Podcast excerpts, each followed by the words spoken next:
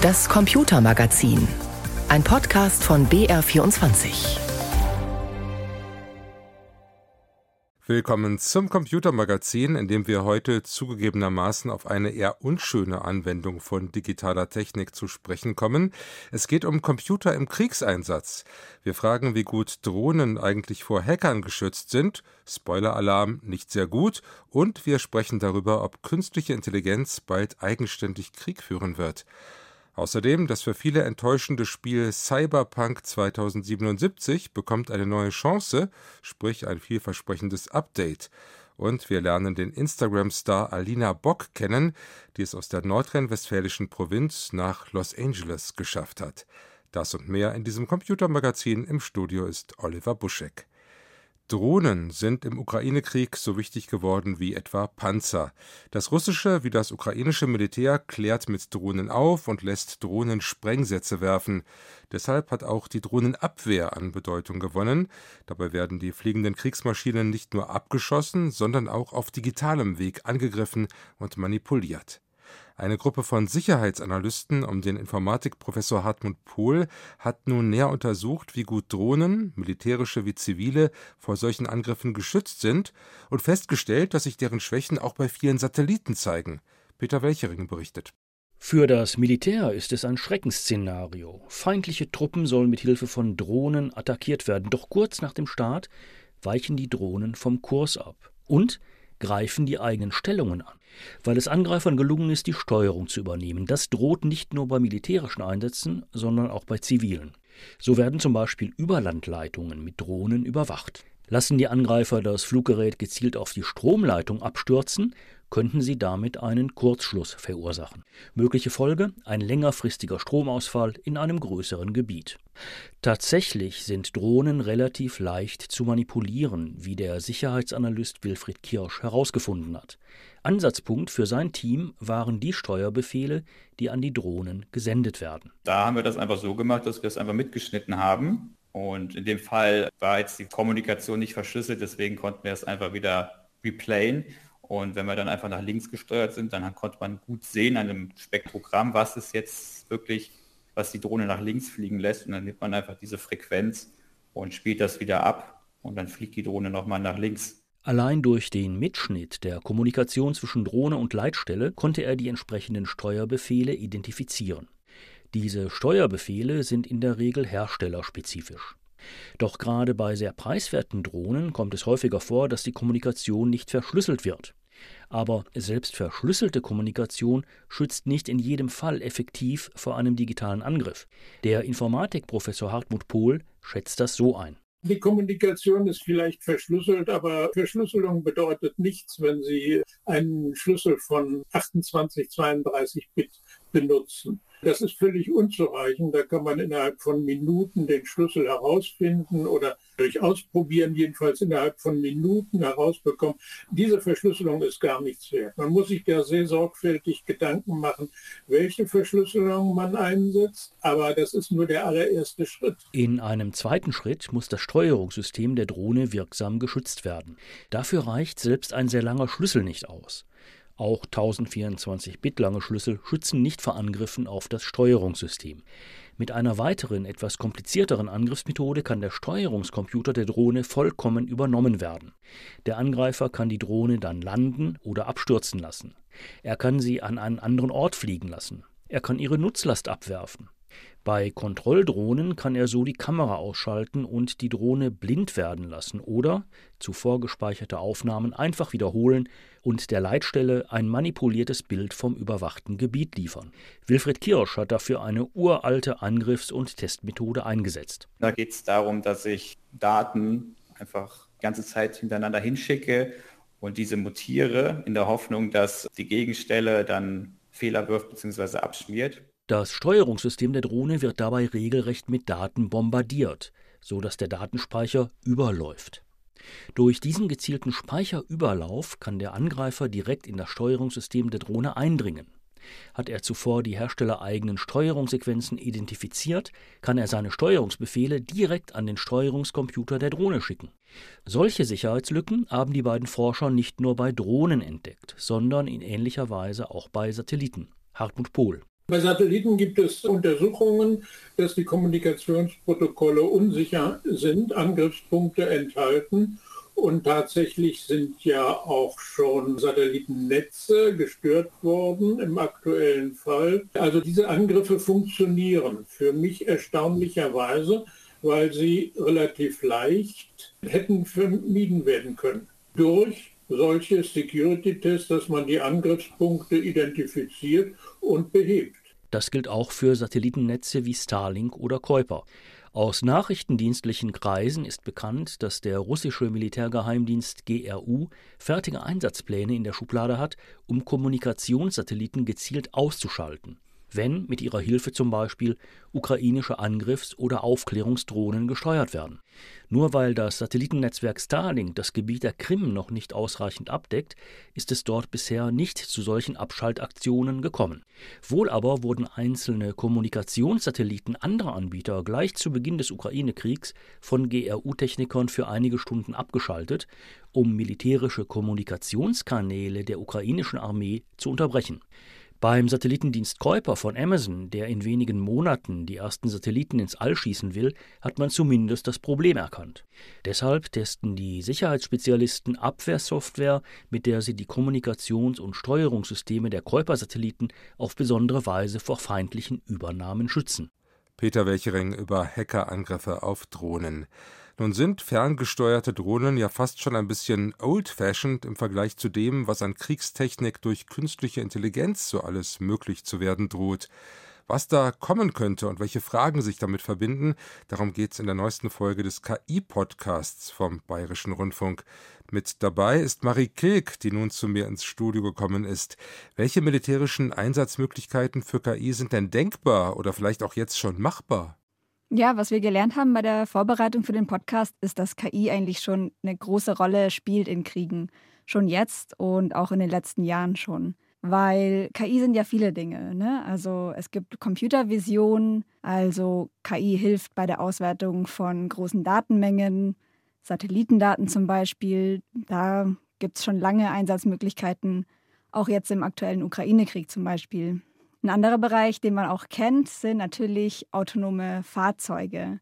Also Schiffe, Drohnen, Flugzeuge. Überall, wo man möchte, dass ein Fahrzeug von alleine sich steuert, ohne dass ein Mensch drin sitzen muss. Das ist natürlich im militärischen Kontext interessant, weil man dann dahin fahren kann, wo es gefährlich ist autonom handelnde Fahrzeuge, bewaffnete Fahrzeuge, autonome Drohnen. Es gibt in diesem Zusammenhang eine Horrorvision, habe ich im Podcast gelernt, namens Flash War. Was ist das genau? Vielleicht sagt dir Flash Crash was. Das ist was, was man von der Börse kennt. Mhm, wo sich da die Handelssysteme selbstständig gemacht haben. Genau, also das ist eine Folge davon, dass Maschinensysteme ja sehr schnell agieren und es an manchen Stellen auch Sinn macht, die alleine zu lassen und die eben nicht zu verlangsamen, indem man einen Mensch zwischenschaltet. Und die Idee ist jetzt, also das ist ein hypothetisches Szenario, aber man kann sich vorstellen, dass wenn man im Krieg an einen Punkt käme, wo Maschinen Entscheidungen treffen können, dass es einfach ein totaler Nachteil wäre, wenn man dann noch darauf besteht, dass ein Mensch noch mit drauf guckt. Also wenn eine Rakete schon auf meine Station zufliegt und ich dann noch irgendwie ein Veto einlegen will, dass ich eigentlich keine Wahl mehr habe, sondern auch ein KI-System einsetzen möchte, was dann genauso schnell reagiert wie das KI-System des Gegners. Und ein Flash War wäre dann analog zum Flash Crash eben die Idee, dass die Maschinen untereinander den Krieg schon ausmachen und blitzschnell Entscheidungen treffen, ohne dass ein Mensch noch irgendwas dazu tun kann oder vielleicht das sogar merkt, so schnell geht das. Soweit darf es natürlich nicht kommen. Nun gibt es ja auch immer wieder Forderungen und Bestrebungen, autonome Waffensysteme zu bannen. Also so wie viele Staaten sich etwa vor 50 Jahren schon verpflichtet haben, keine Biowaffen herzustellen oder zu besitzen. Aber bei den autonomen Waffensystemen scheint da nicht so viel voranzugehen. Woran liegt's? Da haben wir mit Experten auch drüber gesprochen, zum Beispiel Frank Sauer von der Bundeswehr-Uni München und es ist wohl so, dass die Regulierung schwierig ist, vor allem weil die Definitionen schwierig sind. Also unter Autonomie stellen sich unterschiedliche Länder ganz unterschiedliche Sachen vor. Manche Menschen sagen schon, eine Landmine ist ja theoretisch autonom, weil da kein Mensch mehr eine Entscheidung trifft. bevor die explodiert. Die geht einfach hoch, wenn wer drauf tritt. Genau, also es ist eigentlich in manchen Definitionen ein autonomes Verteidigungssystem. Und Delegationen von manchen Ländern sagen aber, Autonomie beginnt bei uns, wenn eine Maschine self-aware ist, also so ein Bewusstsein hat, ähnlich wie ein Mensch. Da liegt dann die Messlatte sehr, sehr hoch. Genau, und solange man sich über diese Definition noch nicht einig ist, ist es natürlich schwer, das zu regulieren. Und es ist auch nicht ein neuer Waffentyp. Also es ist nicht, dass man einfach sagen kann, hier ist eine ganz neue Kategorie von Waffen, sondern diese Autonomie ist immer ein Bestandteil, der in bestehende Waffensysteme integriert wird. Das macht es auch nochmal schwieriger, da einfach eine neue Regel einzuführen. Ist es denn nun eigentlich zwangsläufig eine Horrorvision, dass Maschinen im Krieg selbstständig agieren? Also vorausgesetzt mal, man weiß so etwas wie den genannten Flash War zu verhindern. Man könnte ja auch argumentieren, also wenn schon Krieg, dann werden doch durch solche Maschinen vermutlich weniger Soldaten verletzt, weil man weniger braucht, weniger Soldaten verheizt und es kommen vielleicht auch weniger Zivilisten durch menschliches Versagen um, weil zum Beispiel eine Rakete woanders hingeschickt wird als geplant. Ja, darüber haben wir auch gesprochen. Es ist natürlich so eine Vorstellung, wenn ich einen 17-Jährigen an die Front schicke, der kann traumatisiert werden, der muss schreckliche Dinge tun und vielleicht ist es dann schön, wenn ich das nicht einem Menschen antun muss, sondern einer Maschine. Für viele Jobs macht es ja auch Sinn, nicht die Leben von Soldatinnen und Soldaten aufs Spiel zu setzen. Das ist ja auch schon jetzt so, ne, dass ich einen Minenräumen, Roboter gerne dahin schicke, anstatt mein, meine teuren Menschen. Es geht aber eigentlich im Krieg, glaube ich, um Entscheidungen, um Verantwortung. Und da ist es natürlich irgendwie wichtig, dass wir uns Gedanken machen, wo wollen wir dahin als Weltgemeinschaft? Weil wenn Technologie mir ermöglicht, dass der Krieg immer noch weiter weg ist von dem, wovon ich die Konsequenzen aushalten muss, das ist natürlich eine Entwicklung, die es schon lange gibt, dann es könnte ja auch sein, dass es die Hemmschwelle für Kriege senkt. Oder eben, so wie wir über den Flash War gesprochen haben, dass dann Kriege stattfinden, ohne dass Menschen noch Verantwortung tragen und Entscheidungen treffen. Und das würden wir nicht wollen. Marie Kek vom KI-Podcast, der sich in seiner neuesten Folge mit KI im Kriegseinsatz beschäftigt. Den gibt es überall da, wo man Podcasts üblicherweise so findet. Und das künftig immer Dienstag statt bisher Mittwochs. Nächsten Dienstag geht es um was? Um Musik. Mal ein bisschen schöneres Thema als Krieg. Marie Krieg, vielen Dank. Danke auch. Wie schön wäre es doch, wenn Krieg ausschließlich in Computerspielen stattfände. Da können gewalttätige Auseinandersetzungen nämlich richtig Spaß machen und es kommt garantiert kein Mensch zu Schaden. Vorausgesetzt natürlich, man geht zwischendurch auch mal an die frische Luft. Alles andere als gewaltfrei ist auch das vor drei Jahren erschienene Spiel Cyberpunk 2077 von dem polnischen Entwickler CD Projekt. In einer dystopischen Welt, in der die Menschen nur noch Cyborgs sind, schlüpft man da in die Rolle eines Söldners, der sich sowohl mit Schusswaffen als auch mit Hacking auskennt. Das Spiel war ein Hit, allerdings haben sich viele über die massiven technischen Probleme zu Beginn geärgert. Nun gibt es eine Erweiterung. Phantom Liberty heißt sie, und diesmal soll alles besser werden. Norbert Kunze berichtet. I'm very excited to be returning as Johnny Silverhand. Ein vielversprechender Start mit prominenter Unterstützung. US-Schauspieler Keanu Reeves präsentiert Cyberpunk 2077, das spektakulärste Videospiel ever. Ich war echt im Hype. Ich habe schon ein halbes Jahr vorher gesagt, Leute, ich mache den nächsten 24 Stunden Stream, wenn Cyberpunk rauskommt. Aber dies ist eben keine Erfolgsgeschichte. Sie handelt vielmehr von großen Erwartungen und weitaus größeren Enttäuschungen. Bereits kurz nach der Veröffentlichung hagelte es Kritik Kritik aus der Szene. Es gab Abstürze. Es war eine Shitshow. Das gipfelte ja sogar darin, dass Sony selbst entschieden hat, das aus dem PlayStation Store rauszunehmen. Der Aktienkurs ist immens eingebrochen. Weltweit war die Gamerschaft einfach angepisst und hat einfach gesagt, CD Projekt Red ist einfach jetzt unten durch. Cyberpunk 2077 startete durchaus hoffnungsvoll. Die Entwickler hatten in der Vergangenheit bewiesen, was sie können. Vor allem mit dem Spiel zu The Witcher. Cyberpunk sollte nun die Krone ihrer Schöpfung werden. Dazu der Gamer Michael Graf. Wir haben in den USA ein Activision Blizzard, wir haben ein Electronic Arts, wir haben in Europa Ubisoft und so. Das sind große, prominente Firmen, die halt in der allerersten Liga dieser Spieleentwicklung äh, mitspielen. Und CD Projekts Ambitionen waren immer zu sagen, da wollen wir hin. Grafik, Sounds, Web-Animes, eine Comicserie, ein Kartenspiel. Mehr als 5000 Menschen waren am Ende an der Entwicklung beteiligt. Eine komplexe Angelegenheit, vielleicht zu ambitioniert. Designer Miles gibt einen Eindruck. Ich glaube, früher war es dann auch teilweise so, dass wir halt aufgrund dieses Crunches und halt diesem Zeitdruck die Antwort einfach daran gesucht haben, Leute anzuheuern. Und im nächsten Schritt dann überlegt haben, okay, was machen wir denn jetzt als nächstes und haben wir Arbeit für die? Der Film zeigt Entstehung und Weiterentwicklung eines Spiels, das das Genre revolutionieren und weltweit Millionen erreichen soll. Das Cyberpunk-Genre ist ja an sich ein wahnsinnig faszinierendes Genre, weil es ja sich um so existenzielle Fragen dreht. Wo beginnt der Mensch, wo beginnt die Maschine, wenn beides irgendwie anfängt zu verschmelzen, plus diese dystopischen Welten, wie wir sie aus Blade Runner kennen, die beherrscht werden von Megakonzernen, während die Reichen in ihren Wolkenkratzern tanzen und die Armen sich irgendwie auf den Straßen ihr Leben zusammenkratzen. Doch bei aller Begeisterung, es muss schon funktionieren. Gamer sind gnadenlos, wenn es ruckelt, die Bewegungen nicht flüssig sind, Fehler im Bild auftauchen oder Elemente fehlen. Das geht alles gar nicht. Es waren in Trailern, ganz am Anfang war so eine Hochbahn oder U-Bahn zu sehen, in der ein Charakter gefahren ist. Ja, natürlich wollen die Leute dann wissen, kann ich mit der U-Bahn fahren? Wohin kann ich mit dieser U-Bahn fahren? Und so haben sich diese Erwartungen an Cyberpunk 2077 auf Basis des Gezeigten immer weiter aufgeblasen. Das Update mit einem kostenlosen Patch erscheint in diesen Tagen. Es bleibt also abzuwarten, ob sich Cyberpunk 2077 so darstellt wie gewünscht. Ich nenne zwar das die Versöhnung. Wenn das jetzt einfach gut funktioniert, von vornherein äh, Spaß macht, dann, ähm, dann könnte langsam wieder viel gut sein. Die ersten Kritiken sind übrigens durchaus positiv. Cyberpunk 2077, Phantom Liberty gibt's für Windows, Xbox und PlayStation 5. Sie hören das Computermagazin auf BR24. Einen Pkw anmelden, den Wohnsitz ummelden oder einen Bauantrag stellen, das und vieles mehr soll bald in ganz Deutschland auch digital möglich sein. Die Grundlage dafür sind Änderungen am Onlinezugangsgesetz, über das der Bundestag vergangenen Mittwoch in erster Lesung beraten hat. Frage an meinen Kollegen Philipp Brust aus dem ARD Hauptstadtstudio. Was genau ist denn das Onlinezugangsgesetz?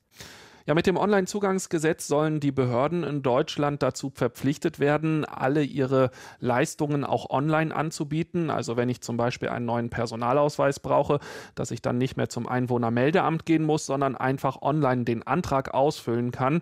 Oder auch wenn ich ein Auto an- und abmelden möchte, Elterngeld beantragen möchte und so weiter und so fort.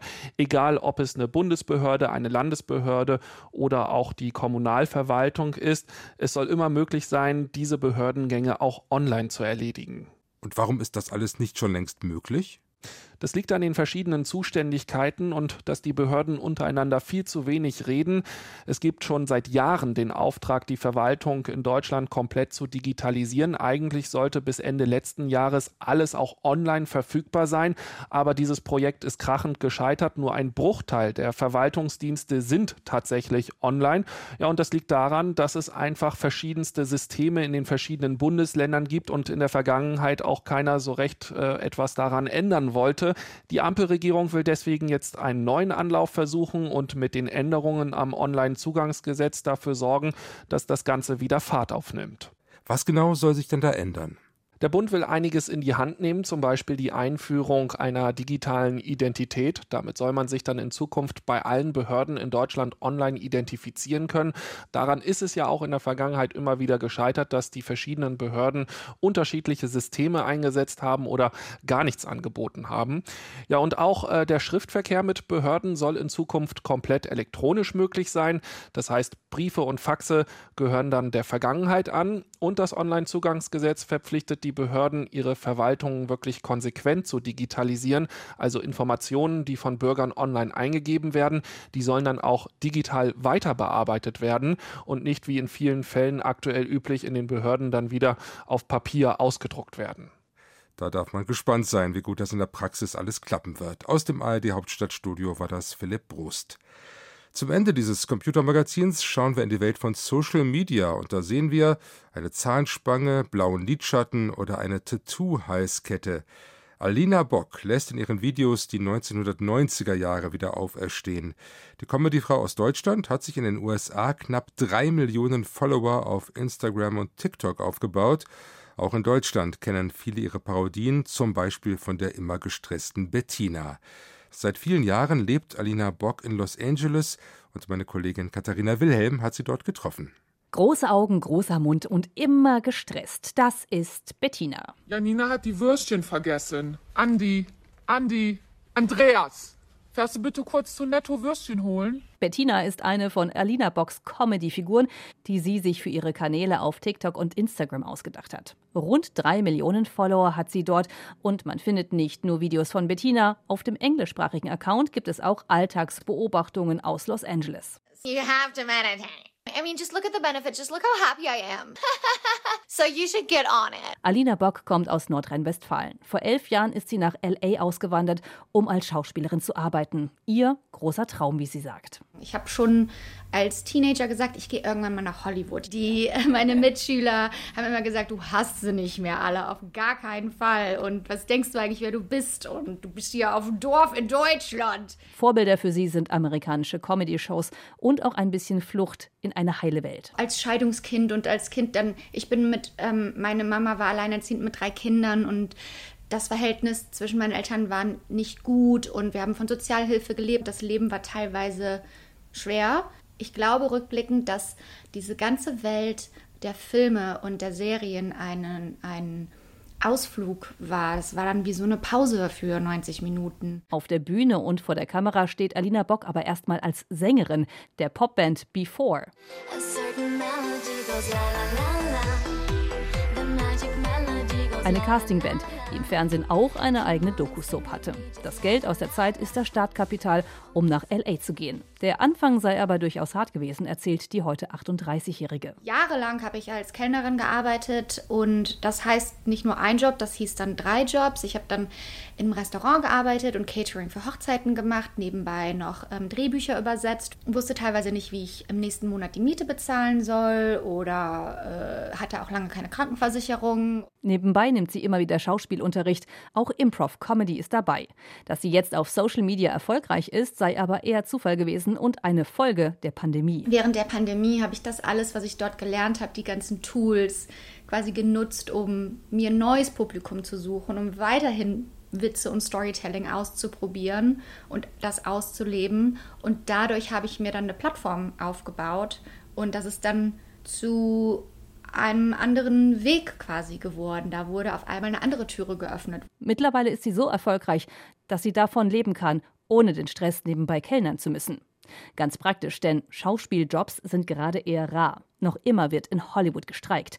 Alina Bock ist Mitglied der Schauspielergewerkschaft SAG-AFTRA. Auch sie geht regelmäßig demonstrieren. Ja, ich bin also voll auf der Seite der streikenden Schauspieler und Schriftsteller und hoffe, dass unsere Zukunft da ein bisschen abgesichert wird. Als Schauspielerin war Alina Bock zwischenzeitlich auch mal in Deutschland auf der Bühne, im Theater in Dresden zum Beispiel. Doch auch wenn sie Freunde und Familie in der Heimat vermisst, der große Lebenstraum bleibe dann doch erstmal Los Angeles. Katharina Wilhelm über den deutschen Instagram-Star Alina Bock. Damit endet das Computermagazin für heute und wie immer gilt, wenn Sie uns noch nicht als Podcast abonniert haben, dann holen Sie das gerne nach unter br24.de Computermagazin. Ich bin Oliver Buschek und sage danke fürs Zuhören.